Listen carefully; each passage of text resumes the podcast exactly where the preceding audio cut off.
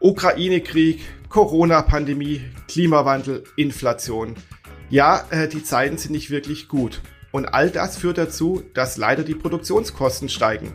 Ja, leider muss man sagen, weil gerade Startups hier mit der spitzen Feder rechnen müssen, dass eben ein wirklich großes Problem ist, das sogar vielleicht das Überleben gefährden kann. Wie kann man damit umgehen? Eine gute Frage und die Antwort erhältst du in dieser Folge des Startup Wissen Podcast.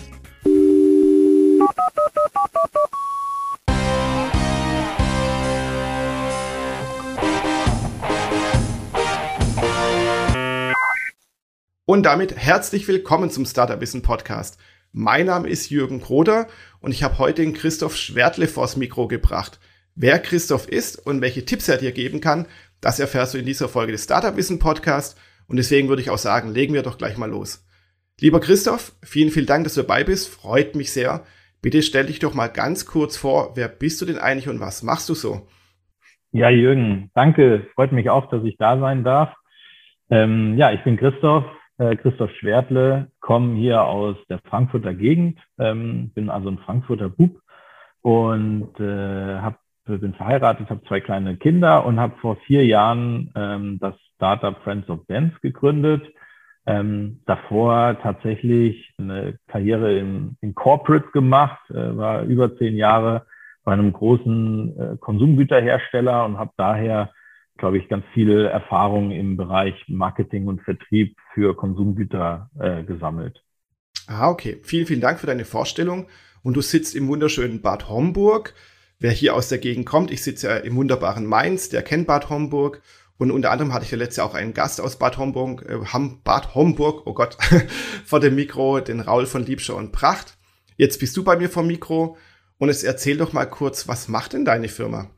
Ja, Friends of Dance ist ein Startup, was im Mundpflegesegment unterwegs ist. Wir haben mit der Marke Dental Delight ganz viele spannende Zahnpflegeprodukte auf dem Markt, die im Grunde, um es einfach zu machen, mehr Spaß an der Zahnpflege bereiten sollen. Das kam so ein bisschen aus der persönlichen Erfahrung mit meinen zwei kleinen Töchtern, als ich mit denen das erste Mal so das Thema Zahnpflege angegangen bin, ist mir aufgefallen, dass bei Kindern ganz viel mit Freude, Motivation und Spaß gearbeitet wird. Und bei Erwachsenen ist das komplettes Gegenteil. Da ist irgendwie immer alles negativ und äh, ja, es ist so ein bisschen wie, sieht so aus wie beim Zahnarzt und ähm, wird ganz viel mit Angst gearbeitet. Und das wollten wir gern ändern. Mhm, eine gute Mission kann ich komplett nachvollziehen. Ich kannte das Problem mit dem Zähneputzen von meiner Tochter auch. Und ihr habt ja unter anderem Zahnbürsten und Zahnpasta im Angebot. Da gleich mal eine Frage. Ihr habt unter anderem Zahnpasta mit Lakritzgeschmack im Angebot. Das mögen die Menschen? das mögen die Menschen allerdings nicht überall. Das ist, so, ist ganz spannend, weil Lakritze ist ein sehr regionaler äh, Geschmack. Es gibt so eine Art Lakritz-Äquator, der durch Deutschland geht. Oha. Im Norden ist es total beliebt. Ne? Ist ja auch irgendwie sowas, was man aus Dänemark, Schweden kennt. Also in Norddeutschland ist Lakritz total angesagt. Und gefühlt südlich des Mainz ähm, kann es keiner mehr äh, ausstehen.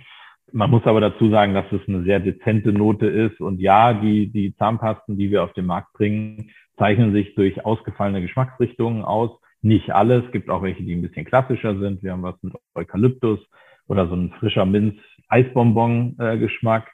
Aber genau, ein Kennzeichen ist eben, dass es mal was anderes ist und nicht immer so der gleiche Minzgeschmack wie, wie bei allen anderen. Mhm, ja, finde ich sehr, sehr spannend. Auf eurer Webseite steht auch, eure ganzen Produkte werden in Deutschland entwickelt und produziert. Aber die Rohstoffe kommen wahrscheinlich aus der ganzen Welt, oder? Genau, also wenn ich alle Produkte, wir, wir lassen alle Produkte in Deutschland fertigen, die man in Deutschland fertigen kann. Ähm, wir haben zum Beispiel auch Bambuszahnbürsten im Sortiment, die kriegen wir in Deutschland nicht gefertigt, ähm, sondern die beziehen wir auch aus Fernost. Und damit ähm, sind wir eigentlich ja schon bei dem Thema Kostensteigerung. Ich glaube, die letzten zwei Jahre waren für die gesamte Industrie ja wirklich eine Herausforderung und für Startups noch, noch mehr. Ähm, gerade würde ich sagen, weil viele Startups natürlich wahnsinnig auf Wachstum fokussiert sind und ja man lieber so die die Umsatz als die, äh, die Kostenseite äh, im Auge hat. Das war bei uns schon immer ein bisschen anders. Wir sind, ich habe mit einem Freund zusammen gegründet, der auch aus dem Unternehmensumfeld kam. Und wir haben das Ganze bootstrapped gemacht, also ohne Investoren. Von daher waren wir schon immer sehr auch auf die Kostenseite fokussiert. Und man muss dazu sagen, dass der Thomas, mit dem ich gegründet habe, ist Mathematiker. Das heißt, äh, der äh, ist, was Kosten und die Nachkommastellen angeht, da immer sehr im Bilde. Okay, okay, das klingt natürlich grundsätzlich gut. Aber auch wenn man mit der spitzen Feder irgendwie rechnet, naja, die Produktionskosten sind gestiegen, die Lieferketten sind nicht mehr so optimal wie früher, auch teilweise. Das treibt natürlich auch wieder die Kosten nach oben. Ich habe es ja eingangs ja gesagt, dann eben auch so was wie Ukraine-Krieg oder natürlich jetzt dann ähm, die Inflation, die aktuell bei rund acht Prozent liegt. Das ist ja schon immens. Wie kann man diese Produktionskosten, die einfach steigen, denn abfedern? Ja, also das ist, äh, ist glaube ich, echt ein spannendes Thema, was, was viele gerade umtreibt. Ähm, und natürlich ist irgendwie so die erste, die erste naheliegende Reaktion, die viele haben, ist, oh, Kosten, Kosten weitergeben. Wir müssen irgendwie auch Kosten erhöhen, sei es an den Handel, sei es an, an die Nutzer. Da sind wir eigentlich kein Freund von. Im Gegenteil, sondern ich würde immer sagen, schaut euch, und das so ein bisschen als Tipp an alle anderen Gründer, was wir auch natürlich in unseren Karrieren bei, bei den Großkonzernen gelernt haben, da ist es ein super systematischer Prozess, der wirklich regelmäßig durchgeführt wird. Und das ist so mal das Erste, was ich sagen würde. Guckt, dass ihr einen idealerweise monatlichen, aber ideal sonst quartalsweisen Prozess aufsetzt, wo ihr euch wirklich zusammensetzt, so eine Art Kost sammelt, wo die relevanten Leute am Tisch sitzen, Marketing, Vertrieb, Logistik, Produktentwicklung und schaut wirklich unter jedes Blatt, weil was für eine Riesenchance ist es denn für ein Startup in diesem Umfeld, wo wirklich alle die Preise erhöhen? Also ich meine, wenn man, was man so liest in der, in der Presse, ist es ja nur wirklich, äh, geht es ja nur noch drum, ist es quartalsweise oder halbjährlich, wo Kostenanpassungen ähm, weitergegeben werden. Und was für eine Riesenchance ist es denn, sich abzugrenzen, wenn man das nicht machen muss? Und oft ist es ja so, dass gerade Startups durchaus noch viele Potenziale haben, um Kosten einzusparen, bevor man Preise erhöht. Okay, ja, verstehe ich. Natürlich, Startups wollen sich abheben und können zum Beispiel sich mit einem konstanten Preis abheben. Aber gerade Startups haben ja das Problem, dass sie ja nicht in so großen Mengen produzieren, also wie bei euch, die ein, haptisches Gut haben und kein digitales Gut haben. Ihr habt ja dann das Problem, dass ihr eben wahrscheinlich nicht äh, zwei Millionen Zahnbürsten am Tag produziert, sondern wahrscheinlich ein paar Stellen weniger da hinten dran. Und dementsprechend sind dann auch erhöhte Produktionskosten ja ganz schlecht auszugleichen. Außer ihr sagt natürlich so, wir verzichten einfach auf unsere Marge am Ende. Hm, gar nicht mal so. Guck mal, ich gebe dir mal ein paar, ein paar Ansätze oder ein paar Beispiele. Ähm, wenn du mal rein beim Produkt anfängst, jetzt ist das natürlich was, was so ein bisschen aus unserem äh, Camp äh, kommt, ein wirklich ein physisches Produkt, was zusammengemischt wird. Aber auch da, seid schaut euch die wirklich nochmal ganz konkret die Inhaltsstoffe an. Gibt es irgendwie eine Möglichkeit und schaut euch vor allem, wie die Inputkosten auf den einzelnen Inhaltsstoffen sich entwickeln. Oft ist es so, dass, ähm, dass sie natürlich unterschiedlich sind. Ne? Also als Beispiel, eine Zahnpasta kann Sorbitol-basiert sein oder Glycerin-basiert. Und die Preiserhöhungen sind sehr unterschiedlich. Gibt es vielleicht eine Möglichkeit, da eine Umformulierung zu machen. Ja, das kommt auch mit Folgekosten. Da muss man einen neuen Stabilitätstest machen. Man hat vielleicht irgendwie auch noch Produkte, die ähm, von den alten Produkten, die man dann loswerden muss. Aber das sind so Sachen, die würde ich auf jeden Fall als erstes angucken. Das zweite, ne, wenn du Produkt anguckst, die Verpackung. Schaut euch mal an, wie die Produkte verpackt sind. Nicht nur die einzelnen, sondern dann auch die größeren, die Umverpackungen, die Kartonverpackungen, Kartonagen. Gibt es da Möglichkeiten, vielleicht was zu reduzieren? Und gerade Papier hat sich ja in den letzten ein, zwei Jahren extrem verteuert. Okay, das heißt, du meinst einfach, man muss erstmal ans Produkt rangehen, an die Produktherstellung, die Zusammenmischung der einzelnen Bestandteile. Aber das heißt ja eventuell auch, wie du es ja schon sagst, ähm, so mal ein Produkt zu ändern, das geht nicht von heute auf morgen, das wirft erstmal neue Kosten auf, eben weil dann die Produktion anders sein muss, weil man neue Lieferketten hat und so weiter. Und man läuft dann vielleicht auch dann die Gefahr, dass die Produktqualität sich verringert, weil eben dann gewisse Inhaltsstoffe nicht mehr so vorhanden sind oder die Verpackung schlechter wird und so weiter und so fort. Ja, das sollte natürlich nicht der Fall sein. Dann würde ich das auch nicht machen. Aber oft ist es wirklich so, dass es, dass es da versteckte Potenziale gibt, die man gar nicht so präsent hat. Ähm, und gerade wenn man nicht selbst fertigt, sondern vielleicht von jemandem anderen fertigen lässt, da ins Gespräch zu gehen und zu sagen, gibt es Möglichkeiten der Reformulierung, äh, ohne natürlich Qualitätseinbußen in Kauf zu nehmen, die Kosteneinsparungen bringen. Ein anderer Punkt übrigens, der viel kurzfristiger ist, ist natürlich auch im Bereich Logistik. Logistikkosten haben sich natürlich auch signifikant erhöht.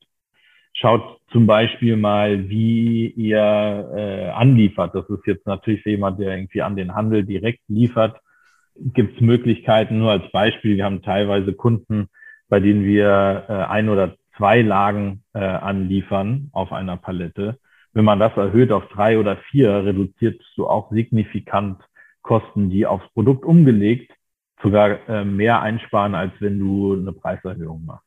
Mhm. Eine weitere Möglichkeit ist ja auch, das ist bei euch vielleicht auch in gewisser Weise möglich, erlebt man immer wieder, auch abseits von irgendwelchen Krisen und äh, Inflationssteigerungen und so weiter, dass sie dann eben die Hersteller anfangen, die Produktmenge zu verringern. Dann sind statt 20 Kekse nur noch 18 Kekse in der Packung drin. Ist das einfach so, man sagt, ja, der Preis bleibt dann zwar gleich, also der Konsument hm, zahlt das gleich, hat nicht das Gefühl, dass er jetzt mehr auf den Tisch legt, aber andererseits legt er ja mehr auf den Tisch, weil er weniger Produkt für den gleichen Preis bekommt. Ja, das hat natürlich schnell immer so ein, so ein Ding von Mogelpackung und dann, weiß ich nicht, kriegt man, glaube ich, den, den Windbeutel oder äh, ich weiß gar nicht, was da verliehen wird. Das finde ich immer nicht so äh, charmant, ehrlicherweise. Das, ich finde, man muss schon mit seinen äh, Nutzern, die äh, einem ja das Vertrauen geben, auch offen und ehrlich sein.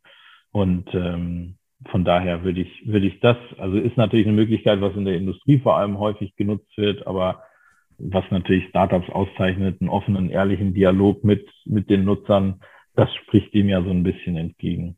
Mhm. Aber genau. noch ein anderer Punkt, ähm, äh, der ist, äh, wird häufig so als Mix bezeichnet. Schaut euch nochmal wirklich für euer gesamtes Portfolio die Produktkalkulationen an. Meistens ist es so, dass ja nicht für jedes Produkt die identisch ist, ne? sondern die Produkte weichen teilweise ja doch durchaus signifikant voneinander ab, was Profitabilität angeht, sei es, äh, weil irgendwie die Aromen unterschiedlich sind oder irgendwelche anderen Inhaltsstoffe ähm, abweichen. Und auch da kann man natürlich überlegen, gibt es Möglichkeiten vielleicht, wenn man Aktionen macht oder auch sonst irgendwelche Listungen zu shiften auf Produkte, die für einen selbst profitabler sind das ist natürlich auch eine Möglichkeit, um, äh, um einfach ja, auf die Produkte zu setzen, bei denen die Kalkulation positiver aussieht. Hm. Du meinst also, das Portfolio zu verringern, statt äh, 20 Zahnpasten bietet man nur noch 15 an, weil, aber dafür sind die 15 dann eben ja margenträchtiger. Oder federn zumindest die Produktionskosten eher dann ab. Oder dass du eben, jetzt als Beispiel, du hast Zahnpasta 1 und Zahnpasta 2 und bei Zahnpasta 2 machst du, äh, hast du einen höheren äh, Ertrag, dass du eben, wenn du zum Beispiel eine Aktion oder eine Prom Promotion machst oder so, auf diese setzt, weil sie dir einfach, weil sie für dich profitabler ist als die andere. Mhm. Genau. Eine andere Sache ist ja natürlich auch dann der Vertriebsweg. Ihr verkauft eure Sachen über den Einzelhandel, über DM, soweit ich weiß. Natürlich, ihr habt auch einen Online-Shop, das ist natürlich sehr, sehr klug. Das heißt ja, den Vertrieb zu digitalisieren. Ist das auch jetzt aus deiner Sicht eine Idee zu sagen, hey, wir setzen weniger auf den klassischen Handel und versuchen natürlich dann äh, die Margen, die man halt durch den Direktvertrieb hat, über seinen Online-Shop zu erhöhen und wir shiften jetzt unser Marketingbudget mehr auf so Aktionen, um halt direkt in unserem eigenen Online-Shop zu verkaufen? Ja, so weit würde ich nicht gehen. Ich glaube schon, dass das Hand in Hand gehen muss. Und ich finde so eine Omnichannel-Strategie, ähm, wo man auf beides setzt, äh, eigentlich sehr gut. Das kann ich eigentlich auch nur jedem empfehlen, gerade wenn es irgendwie, ne, war jetzt, waren zwei Jahre, in denen natürlich E-Com und Direct-to-Consumer super äh, gelaufen ist. Jetzt ist es, glaube ich, für viele in den letzten drei, vier, fünf Monate wieder ein bisschen schwieriger geworden. Stichwort Tracking und Meta und so weiter und so fort. Ich glaube, da äh, gibt es ja durchaus auch Podcast-füllende Themen, die man, die man wählen kann. Also wir sehen das so ein bisschen, dass es Hand in Hand geht. Ähm, ich würde immer äh, so die Hauptprodukte versuchen auch stationär zu listen, weil es einfach eine Kontinuität ins, ins Geschäft bringt. Und ja, wir sind bei DM, wir sind aber auch in vielen, in vielen Lebensmittelmärkten, äh, bei Edeka, Tegut, Globus, Hit gelistet. Äh, auch bei Penny zum Beispiel gibt es gerade wieder eine Aktion. Ähm, und würde dann aber wirklich die, den Fokus auf die Marke erlebbar machen und das gesamte Portfolio anzubieten auf einen eigenen Shop ähm, und eine eigene Direct-to-Consumer-Plattform ähm, fokussieren. Das ist so ein bisschen auch das Thema Mix, was ich vorher angesprochen habe. Natürlich ist es gut, da dann auch zu gucken, wie profitabel ist denn Kanal A versus Kanal B. Und gerade in den aktuellen Zeiten würde ich natürlich versuchen, meine Ausgaben und meinen Spend da zu fokussieren, wo ich, wo es für mich profitabler ist. Eine kurze Unterbrechung.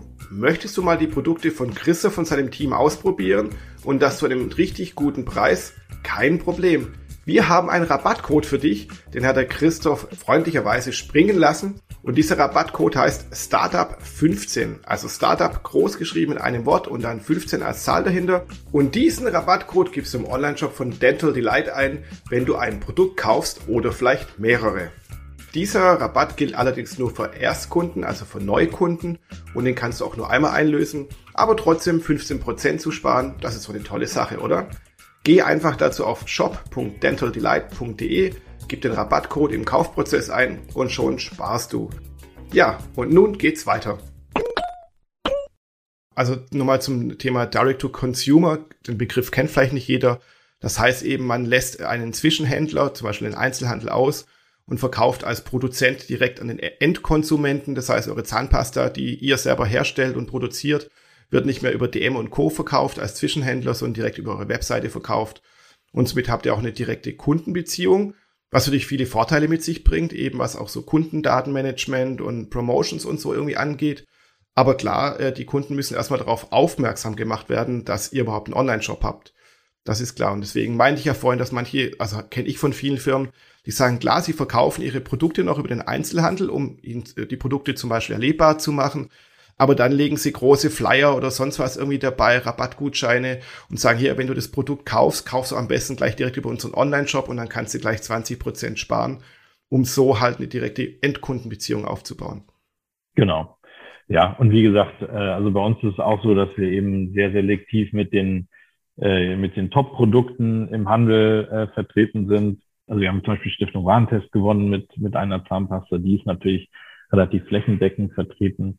Ähm, aber wir haben auch viele äh, neue Produkte, eine Mundspülung, Zahnpflege, Kaugummi als Beispiel, die wir erstmal exklusiv in unserem eigenen Shop anbieten, auch so ein bisschen, um die, die, die Resonanz zu testen, bevor man damit dann an den Handel geht. Mhm. Ist natürlich auch eine gute Methode, um Kosten erstmal zu sparen, weil ein Produkt in den Handel zu bringen, ist ja auch nicht gerade so einfach und kostet ja auch Geld zu sagen, ihr macht mal so eine Art Pretotyping oder MVP oder einfach normalen Test und testet es erstmal online, bevor es in der großen Masse dann eben vertreibt. Ja, ja, wobei das in, bei diesen Art von Produkten gar nicht so einfach ist, ähm, weil da doch durchaus die Losgrößen immer schnell, auch schnell mal fünfstellig sind. Ähm, und von daher muss man dann sich schon gut überlegen, wie man mit 25.000 Mundspülungen äh, loslegt. Ja, okay, okay, stimmt ja klar. Die Produktionsmenge ist es dann wieder. Was man auch immer wieder mal so hört, gerade dann eben von der großen, bösen Old Economy, sobald die Kosten steigen und die Kosten nicht weitergereicht werden können, dann wird massiv gespart. Das heißt, die Gehälter werden gekürzt, Leute werden entlassen, die Dividenden werden gesenkt und so weiter und so fort. Gibt es da auch etwas, wo du sagst, als Startups, lass uns das bitte besser machen als die Old Economy? Ja, also das ist natürlich prinzipiell kein einfaches Thema. Ne? Es gibt ja jetzt auch gerade viele Headlines, die so im Star aus der Startup-Szene kommen, wo sehr viele und sehr große Entlassungswellen stattfinden. Und da würde ich tendenziell immer sagen, gesund wachsen. Aber das ist natürlich aus einem Startup, was irgendwie äh, Bootstrap angefangen hat, äh, auch sowieso systemimmanent, dass man äh, quasi hired für reales Wachstum und nicht äh, zu stark projiziertes. Ähm, ja, also von, von Gehältersenkungen halte ich gar nichts im aktuellen Umfeld. Ich glaube, muss schon jeder schauen, wie er natürlich auch so eine inflationsbedingte Steigerung versucht, ähm, für seine eigenen Mitarbeiter auszugleichen. Und ich habe aber auch das Gefühl, dass es in der, in der Old Economy gerade akzeptiert wird, weil es einfach so wahnsinnig sich beschleunigt hat in den letzten Monaten, dass man da ja eigentlich nicht drumherum kommt. Mhm. Ist natürlich auch mal ein Faktor hier, ähm, Leute zu entlassen, ist natürlich eine Maßnahme, so eine klassische alte Maßnahme gewesen. Aber natürlich in Zeiten des Fachkräftemangels, wo man es dann auch gar nicht mehr schafft, wenn das Geschäft wieder gut läuft, Leute an, äh, zu akquirieren quasi oder einzustellen. Somit, das kenne ich auch von vielen Unternehmen, sagen, hm, okay, wir beißen halt irgendwie jetzt uns auf die Zunge, müssen gucken, wo wir anders Kosten sparen können, aber wir entlassen auf keinen Fall unsere Fachkräfte, weil die kriegen wir nicht mehr zurück. Ja, das würde ich auch immer erst dann machen, wenn man wirklich, ähm, weiß ich nicht, strategisch sich irgendwie äh, neu äh, ausrichtet oder, ähm, weiß ich nicht, einen Bereich nicht mehr oder eine Kategorie zum Beispiel, die man bisher bespielt hat, einstellt oder so, dann kann das natürlich irgendwie Sinn machen und ist vielleicht auch nicht, äh, nicht unausweichlich. Aber jetzt rein taktisch, um irgendwie ein, zwei, drei, vier Monate zu überbrücken, finde ich, ist dann irgendwie nicht, nicht weit genug gedacht. Mhm. Dann natürlich weitere Maßnahmen, um die Produktionskosten zu senken oder auszugleichen. Es sind ja auch so Maßnahmen wie zum Beispiel die Automatisierung oder die Digitalisierung. Ganz klar, wenn man halt Maschinen einsetzt und vielleicht in großen Stückmengen dann produziert oder halt viele Prozesse einfach mal digitalisiert, lassen sich schon Kosten sparen, besonders auch langfristig. Wie ist das denn speziell in eurem Business? Lässt sich denn da viel zum Beispiel digitalisieren? Ja, mit Sicherheit. Ne? Also ich glaube, so, wir haben ja vorher diesen, so einen eigenen Shop und so ein eigenes DTC-Geschäft äh, angesprochen, also Direct to Consumer.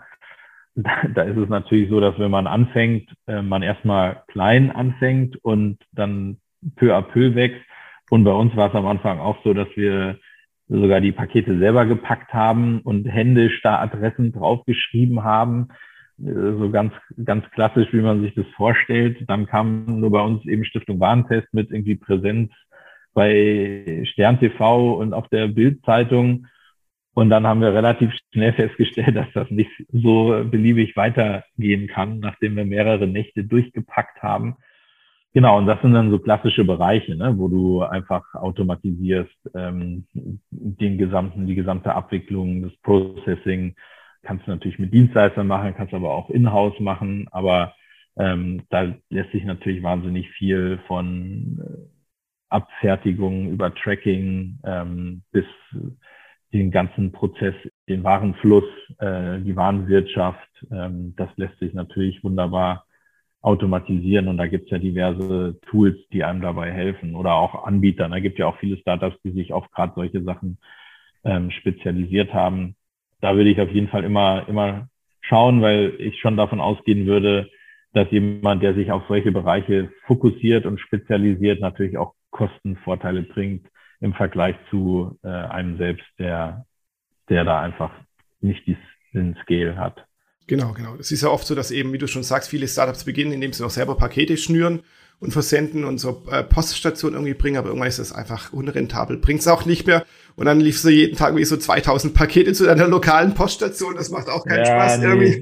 Die kennen einen irgendwann schon. Also, genau, da mussten genau. wir durchaus mal ein paar Zahnpasten äh, äh, unterm Tresen äh, rübergeben, damit die ein Auge zugedrückt haben, wenn wir da wieder mit, äh, mit Ikea tütenweise äh, Warenpostsendungen ankamen. Ja, genau, genau. Aber dann gibt's ja eben diese zwei Wege oder klassische Wege. Die einen fangen wirklich auf, dann ein eigenes Lager aufzubauen, eine komplette Logistik eben aufzubauen, weil sie es in eigener Hand haben wollen. Und andere sagen, nee, wir nehmen Fulfillment-Dienstleister, da packen wir unsere ganzen Pakete hin. Oder der soll die ganzen Pakete packen und versenden und wir kümmern uns nur um den Kanal davor, eben um Vertrieb und Marketing dann eben. Oder so ein bisschen Hybrid auch. Ne? Also bei uns ist es auch so, dass wir einen Teil automatisiert ausgelagert haben für, ich sag mal so die 80 Prozent des Geschäfts, die wirklich in großen Stückzahlen durchlaufen. Und so die kleineren Mengen, die ich vorher auch so angesprochen habe, wo man mal neue Produkte testet und so, die machen wir tatsächlich noch hier auch in-house. Ähm, also nicht wir jetzt persönlich, aber wo wir auch ein Team haben hier vor Ort, die, die dann die Abwicklung machen, weil da einfach die, ja, die, die Learnings noch nicht so da sind, wie das ankommt und bevor man das dann direkt in den, in, an, an Dritten äh, gibt, ähm, testen wir sowas immer erstmal gern hier. Finde ich einen guten Punkt. Du hast jetzt ein paar Mal das Wort Hybrid eben angebracht. Also weder Hop noch Top, sondern man versucht immer noch was selbst in der Hand zu halten. Und ich glaube, das ist auch etwas, was man als Learning für die ganzen Startups da draußen den Zuhörern mitgeben kann, ist so, ja, wenn man manche Sachen optimieren will und vielleicht auch natürlich die Kosten senken will, nicht immer alles sofort alles aus der Hand zu geben, immer noch versuchen, einen Teil in-house zu behalten. Oder? Ja, also immer da, wo es, also wir sind generell so, wo wir uns nicht hundertprozentig sicher sind, das testen wir li lieber erstmal. Ähm, und damit sind wir bisher eigentlich ganz gut gefahren. Mhm. Ja, super. Ja, ich sehe schon, unsere Redezeit, sie neigt sich dem Ende zu. Hast du noch irgendwelche Tipps und Ratschläge, wo du sagst, boah, die kamen jetzt gerade eben nicht zur Sprache, die möchtest du noch mitgeben? Ja, generell einfach, aber ich glaube, das treibt ja ganz viele Gründer und äh, in diesem Startup-Umfeld an, nicht aufgeben. Also äh, ne, es ist ja so wirklich, wenn man sich mal anguckt, die letzten zwei, zweieinhalb Jahre, was da irgendwie zusammengekommen ist, das kann man sich ja gar nicht ausdenken. Ne? Von so dieser Pandemie über über die Ukraine-Problematik, den Krieg dort vor Ort. Ähm, das sind Verwerfungen, die hat man in der Form überhaupt nicht kommen sehen. Und das zusammengenommen ist halt einfach, glaube ich, gerade dieser perfekte Sturm, der gerade da draußen brodelt. Also nur als Beispiel, wir hatten, wir, wir haben schon erzählt, dass wir, dass wir ja auch Produkte aus China sourcen, diese Bambusprodukte. Ähm, da hat die Pandemie schon dazu geführt, dass irgendwie ja äh, Logistikkosten, Frachtkosten, Container durch die Decke gegangen sind. Dann ist natürlich auch noch, ne, wir kennen es alle noch, das äh, die, wie hieß sie, Ever Given, also das Schiff im Suezkanal stecken geblieben. Da hatten wir auch einen Container, der dann hinten im, im äh, Stau stand. Alternative war oft dann mit dem Zug. Mhm. Die Strecke ging aber durch die Ukraine, das heißt, das ist auch weggefallen. Also es sind einfach, äh, glaube ich, viele graue Haare, die, die man in den letzten zwei Jahren bekommen hat.